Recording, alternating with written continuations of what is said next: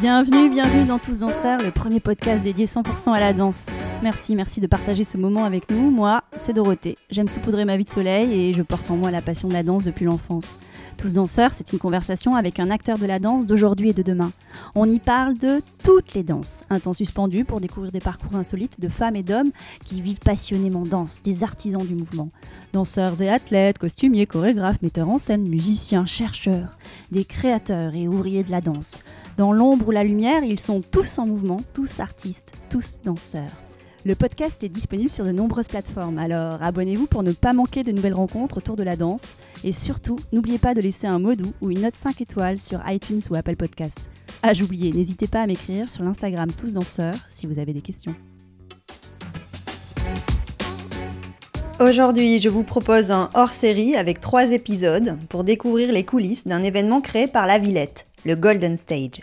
Le Golden Stage est un show international hip-hop qui met en lumière la force créative et l'écriture de nouveaux talents de la scène hip-hop. Antonin Coutouli, directeur des tournées chez Book Show, s'occupe de la diffusion de spectacles. Il pilote le Golden Tour, c'est-à-dire la tournée en France du Golden Stage, qui a représenté en 2022 plus de 17 dates. Avec lui, on découvre le métier de diffuseur et la place de la danse dans le renouvellement des publics. On l'écoute avec joie. Bonjour Antonin. Bonjour. Je suis super contente de passer ce moment avec toi. On va Moi parler... aussi. Ouais, on va parler du Golden Stage. Toi, tu n'es pas dans les équipes de la Villette. Non. Ta maison, c'est Book Your Show. Exactement. Tu peux nous parler de cette entreprise? Qu'est-ce qu'elle fait? Donc Book Show, c'est une société qui a été créée il y a une dizaine d'années, qui fait essentiellement de la diffusion et de la production de spectacles. Euh, beaucoup de variétés à la base. Et depuis quelques années, avec euh, l'intégration dans, dans l'équipe euh, du catalogue de, des spectacles de Marion Motin, on a commencé à travailler aussi sur les spectacles de danse. Et donc, de, on a développé un, catalogue au sein de Book Show qui regroupe de la danse plutôt danse hip-hop au sens large, du cirque contemporain et du théâtre contemporain. Donc euh, moi, je m'occupe de gérer cette partie du catalogue de Book Your Show.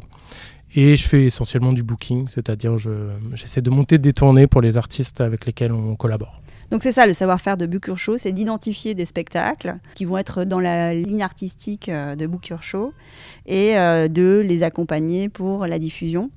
Vous les sélectionnez comment ces spectacles?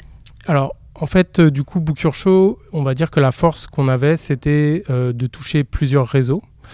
Euh, et donc moi, je ne suis pas spécialiste euh, du réseau de la danse à la base. Je suis euh, vraiment sur le réseau des centres culturels, des, services culturels, parfois des festivals.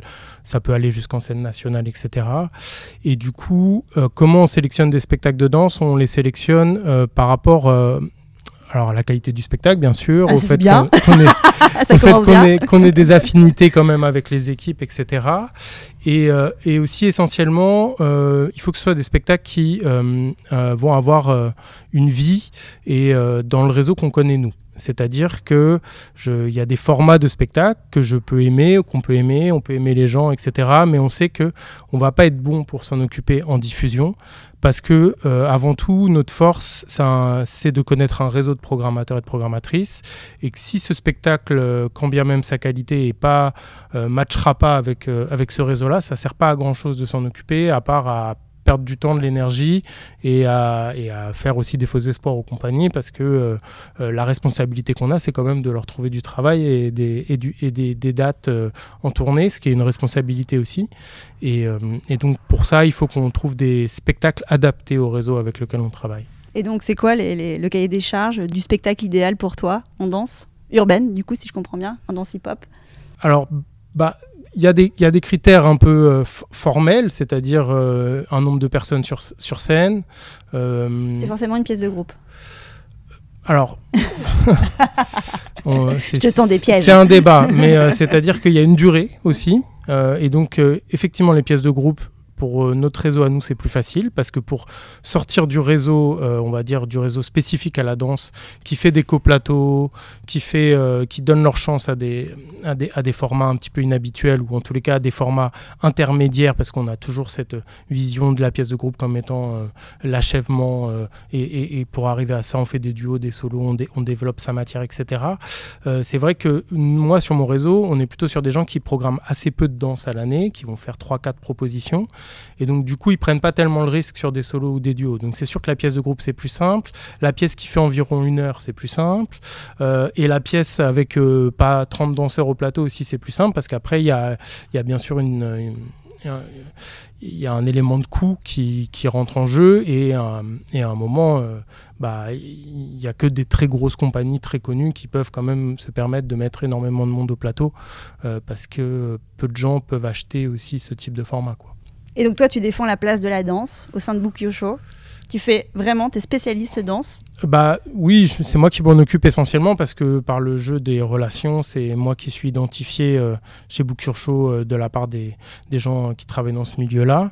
Et par la force des choses, oui, c'est moi qui m'en occupe et puis c'est aussi quelque chose que, que j'aime, donc euh, c'est plus simple. Mais c'est vrai qu'on pense aussi globalement qu'il y a vraiment un avenir aussi pour ça. C'est-à-dire qu'on on est sur une discipline qui a le vent en poupe. Euh, euh, dans, dans, la société en général, je trouve. Euh, et puis ces, ces danseurs-là euh, ont aussi euh, de plus en plus de visibilité médiatiquement, à travers les publicités, etc. Ils, ont, ils sont très forts sur les réseaux sociaux. Ils ont, ils ont amené tout un, tout un tas de nouvelles euh, composantes et ils maîtrisent ces composantes-là qui font que je pense que c'est de plus en plus simple pour des programmateurs de programmer des spectacles comme ça. Tu sens que les choses évoluent dans le bon sens? Je, Oui, oui, je pense, vraiment. Je Toi, pense... ça fait par exemple combien de temps que tu travailles pour Booker Show Tu disais que Booker Show ça fait depuis le début. 10 ans donc Ça fait 10 ans, ouais. Ça fait 15 ans que je fais ce métier. Avant, j'étais dans d'autres structures. J'ai fait de la musique, j'ai fait des variétés, etc. Et c'est vrai que je pense que euh, en France, on a la chance d'avoir une génération de chorégraphes qui sont très bien formés qui proposent des spectacles de qualité et qui proposent aussi des choses nouvelles. C'est-à-dire que quand euh, nous, sur les spectacles qu'on qu cherche, euh, qu'on qu défend, c'est aussi des spectacles qui euh, reprennent des esthétiques comme la house dance ou comme l'électro, qui sont des choses qu'on n'a jamais tellement vues au plateau. Et donc, comme ces chorégraphes-là ont maintenant une qualité une, une, très bonne qualité de travail. D'écriture. D'écriture, euh, des très bons interprètes. Ils ont vraiment réussi à, à fusionner euh, l'esprit euh, du freestyle avec le plateau, toutes les exigences du plateau, etc. Du coup, on a des très beaux spectacles. Et en fait, on a des très beaux spectacles où ça danse, où ça danse fort, et où les gens, en fait, reçoivent une énergie. Et je pense que le public a aussi envie de ça. On a, on a une évolution. Je pense pas que c'est fini la danse contemporaine, c'est pas du tout ce que je veux dire, mais je pense que on a, on est arrivé à une qualité qui fait que des amateurs de danse contemporaine vont se prendre une claque quand ils vont aller voir ces spectacles-là. Et du coup, pour les programmateurs, et les programmatrices, c'est vraiment du gagnant-gagnant parce que ça permet de toucher des nouveaux publics, qui fait vraiment partie de leurs enjeux à, l'heure actuelle, et à la fois leur public, on va dire habituel, euh, euh, va aussi aimer ces spectacles-là, et du coup c'est vraiment euh, une formule qui, qui, à mon sens, est très intéressante. Et donc, euh, si on a les bons spectacles, on peut, par ce biais-là, monter des tournées. Et pourquoi avoir fait le choix des danses urbaines? C'était un créneau à investir? C'était un, un champ qui n'était pas encore, euh, tu vois, euh, euh, travaillé Vous avez identifié euh, cet espace pour je vous Je pense que c'est lié à des rencontres aussi, c'est-à-dire ouais. que on a rencontré Chloé Lenôtre qui du coup euh, s'occupait de la du programme Yadu et de la danse urbaine à la Villette, euh, que du coup on a rencontré Marion Motin, qu'on a identifié tout ça, qu'on a commencé à s'y intéresser et que bah par chance il s'avère que c'est quelque chose qui bouge en ce moment. Euh, je pense qu'effectivement c'est plus bouché à l'heure actuelle si on, veut prendre la responsabilité de diffuser des compagnies de danse contemporaine qui tournent depuis 20 ans sans nous. Je veux dire elles ont elles n'ont pas besoin de ça, elles ont souvent des gens en interne ou elles travaillent avec des maisons de production et de diffusion qui sont identifiées pour ça. Il y en a en France, il y en a partout dans le monde. Et donc du coup, c'est vrai que il y, y avait, sans doute une, y avait une place à prendre aussi sur euh, sur cette nouvelle génération de chorégraphes qui arrivent à faire des choses qui maintenant doivent tourner, mais qui n'avaient pas forcément les, les bonnes personnes pour, avec qui travailler là-dessus. Et donc, toi, tu accompagnes le Golden Stage Exactement. avec le Golden Tour. Exactement. Et donc, si je comprends bien, c'est né de la rencontre avec Chloé Le Nôtre.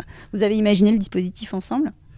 Oui, en fait, ce qui s'est passé, c'est que Chloé Le Nôtre, euh, elle a invité une compagnie japonaise que nous, on avait repérée depuis longtemps, qui s'appelle, euh, avec le la compagnie Yale Squad.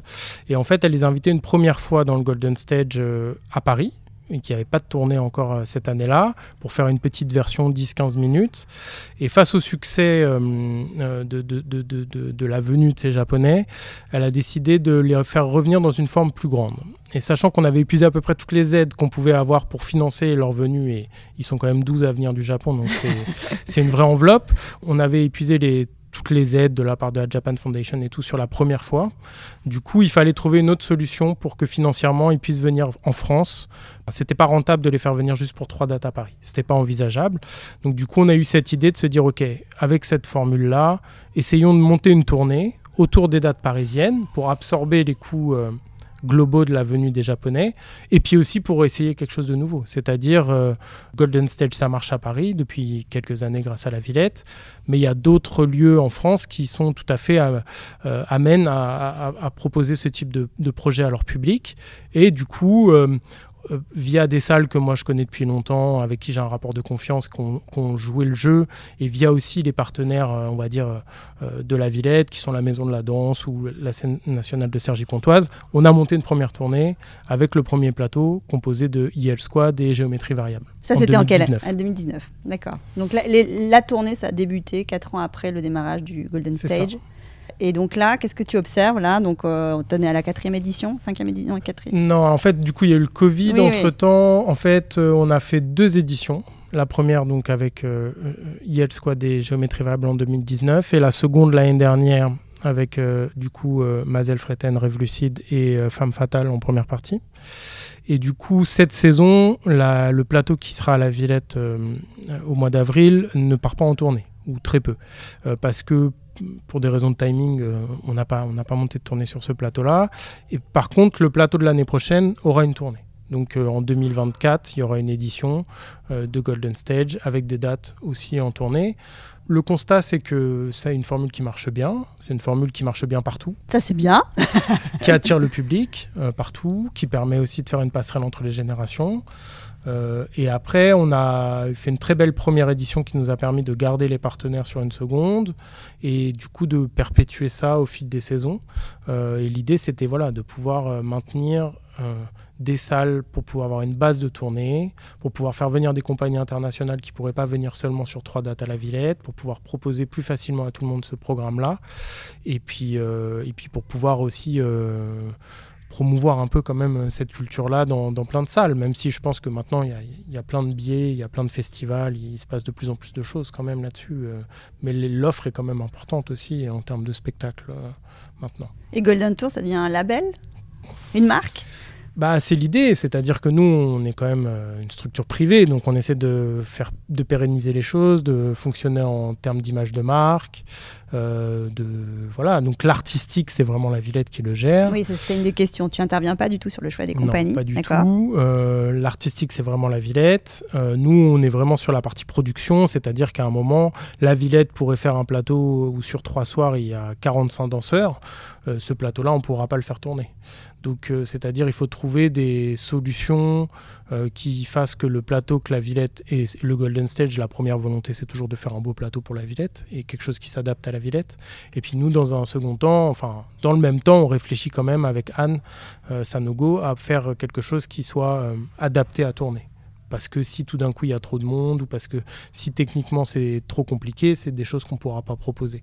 Donc nous, notre travail c'est ça. Puis après, effectivement, c'est de de vraiment bah, monter un planning avec, euh, avec, euh, avec les salles, et puis après de monter une production, c'est-à-dire euh, contracter avec les différentes compagnies, faire une fiche technique commune, et puis après une logistique de tournée, c'est-à-dire faire que tout le monde soit là au bon endroit au bon moment et, que, et, que, ça se passe bien. Quoi. Et par exemple, pour qu'on ait un ordre d'idée, sur la tournée de 2022, il y avait combien de dates? Alors, pour Mazel Freten. Sur euh, Mazel, on devait être, euh, je pense, entre 15 et 20 représentations. Donc ça, c'est quand même énorme. Pour une compagnie de danse, d'ailleurs, euh, déjà, d'avoir autant de dates de, tournée, c'est quand même assez rare.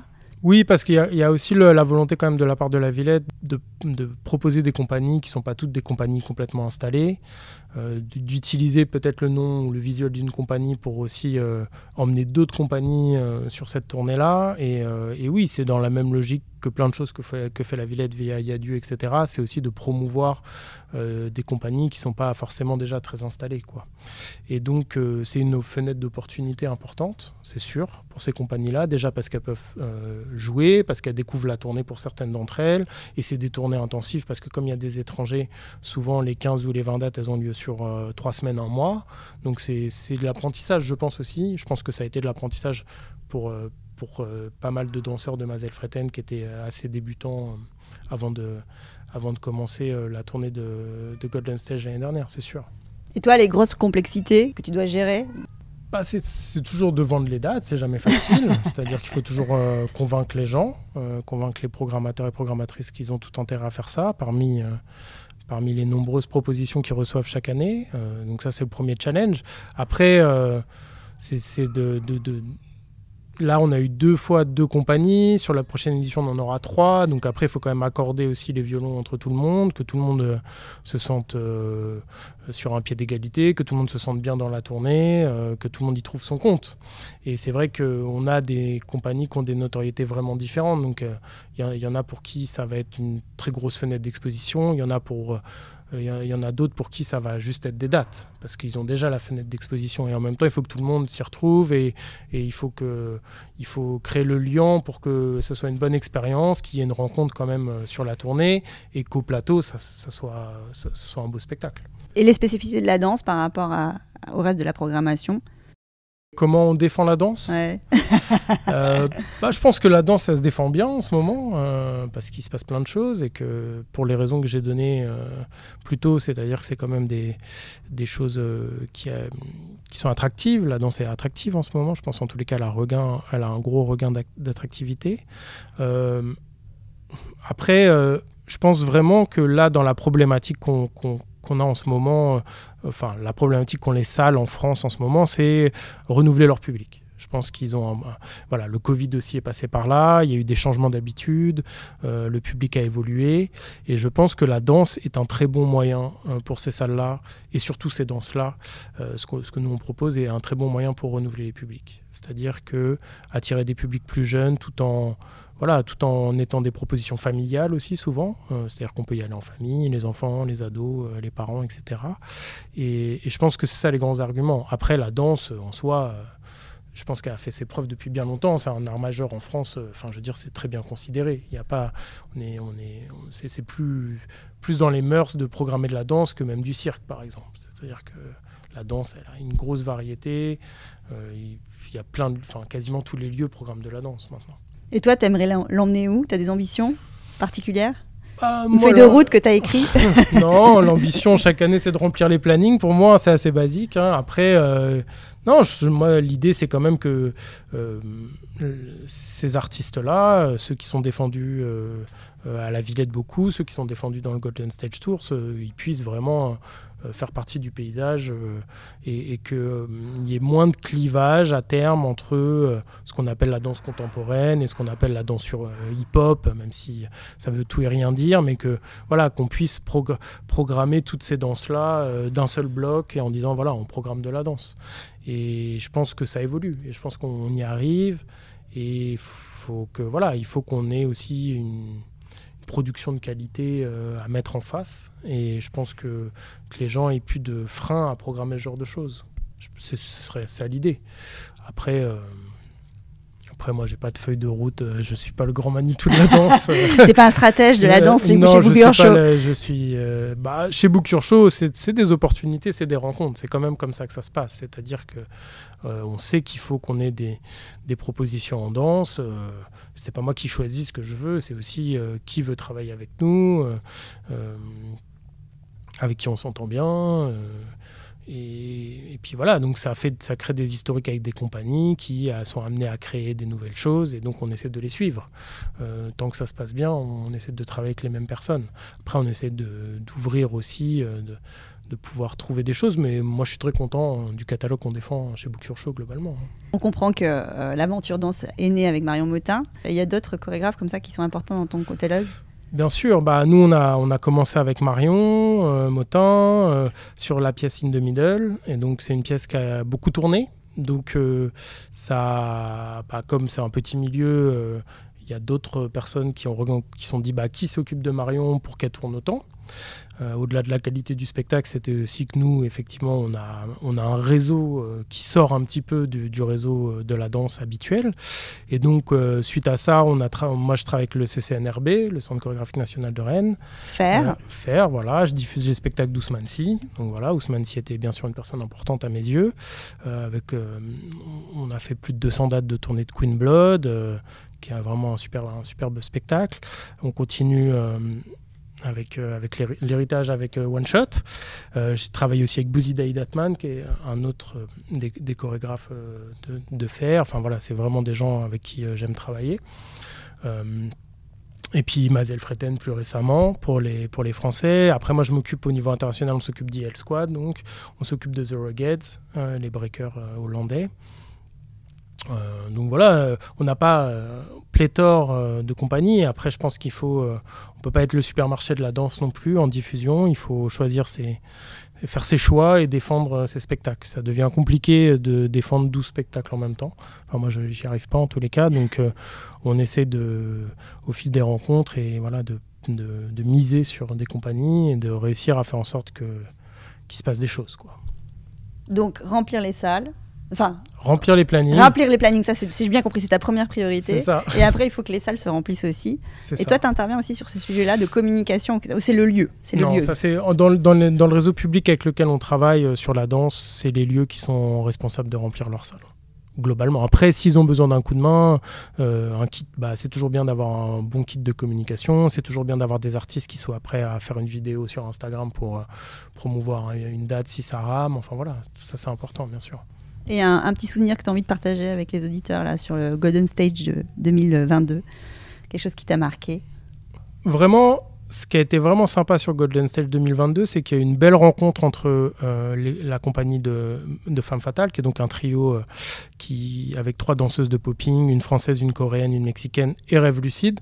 Ce qui était assez rigolo, c'est que du coup, vraiment des popeuses de très haut niveau et vraiment des électros de très haut niveau, qui pendant la journée faisaient des ateliers entre eux pour euh, que euh, Daci notamment, euh, qui est, même les trois maris Daci, transmettent le savoir sur le popping la journée aux électros et puis que les électros transmettent les, steps d'électro. Génial. Et donc c'est ça que ça crée aussi. C'est-à-dire que comme pendant trois semaines ils ont vécu ensemble sur la route, et ben à un moment ils ont eu le désir de dire voilà, on, veut voir, on veut intégrer le popping, on veut intégrer de l'électro et du coup ça faisait des, ils faisaient des cercles l'après-midi sur les plateaux des théâtres une fois que c'était monté quoi. Donc ça c'était vraiment rigolo. Et j'ai pu assister à ça. J'étais très nul. T'étais pas un roi du, du ah, popping. Pas du tout. J'étais à côté du, du truc complet, mais eux, en tous les cas, ça allait vite, quoi. Et entre eux, euh, c'est formation accélérée, quoi. Mais ça, c'était vraiment sympa. Et donc, c'est Golden Stage, c'est aussi c'est ça que permet la tournée, c'est-à-dire ce moment aussi où ça dure plus longtemps que trois jours et où il peut y avoir des choses. Et je pense que maintenant, il, il reste, enfin, même si certains devaient se connaître avant, ils restent en contact et ça crée des, des amitiés, quoi. 2024, ça sera bien si quoi? Bah, ce sera bien si le planning est bien plein, ce sera bien si ça se passe bien entre les compagnies, et puis que, et puis voilà, il y a ce même genre de choses qui se créent, parce qu'il y aura encore une fois, il y aura une compagnie internationale, des compagnies françaises. Ça, je laisse Anne en parler si c'est sa programmation. Euh, voilà, qui puisse se créer ce genre de choses, c'est vraiment, vraiment l'idée. Et puis qu'on fasse un beau spectacle avec des standings et, et, des gens qui, qui, voilà, qui découvrent et qui chopent le truc. Quoi. C'est vraiment ça qui est intéressant. Merci pour ce moment avec toi. C'était très chouette de comprendre ce qui se passe avec Booker Show. tu veux rajouter un petit mot, un grand mot? T'as tout dit? C'est parfait. Salut. Merci beaucoup. Ciao, ciao. Voilà, clap de fin. À très vite pour refaire danser les mots ensemble le temps d'une conversation. Merci d'avoir passé ce moment avec nous. Et n'oubliez pas, nous sommes tous danseurs. Le podcast est disponible sur de nombreuses plateformes, alors abonnez-vous pour ne pas manquer de nouvelles rencontres autour de la danse. Et surtout, n'oubliez pas de laisser un doux ou une note 5 étoiles sur iTunes ou Apple Podcast. Ah, j'oubliais, n'hésitez pas à m'écrire sur l'Instagram Tous Danseurs si vous avez des questions.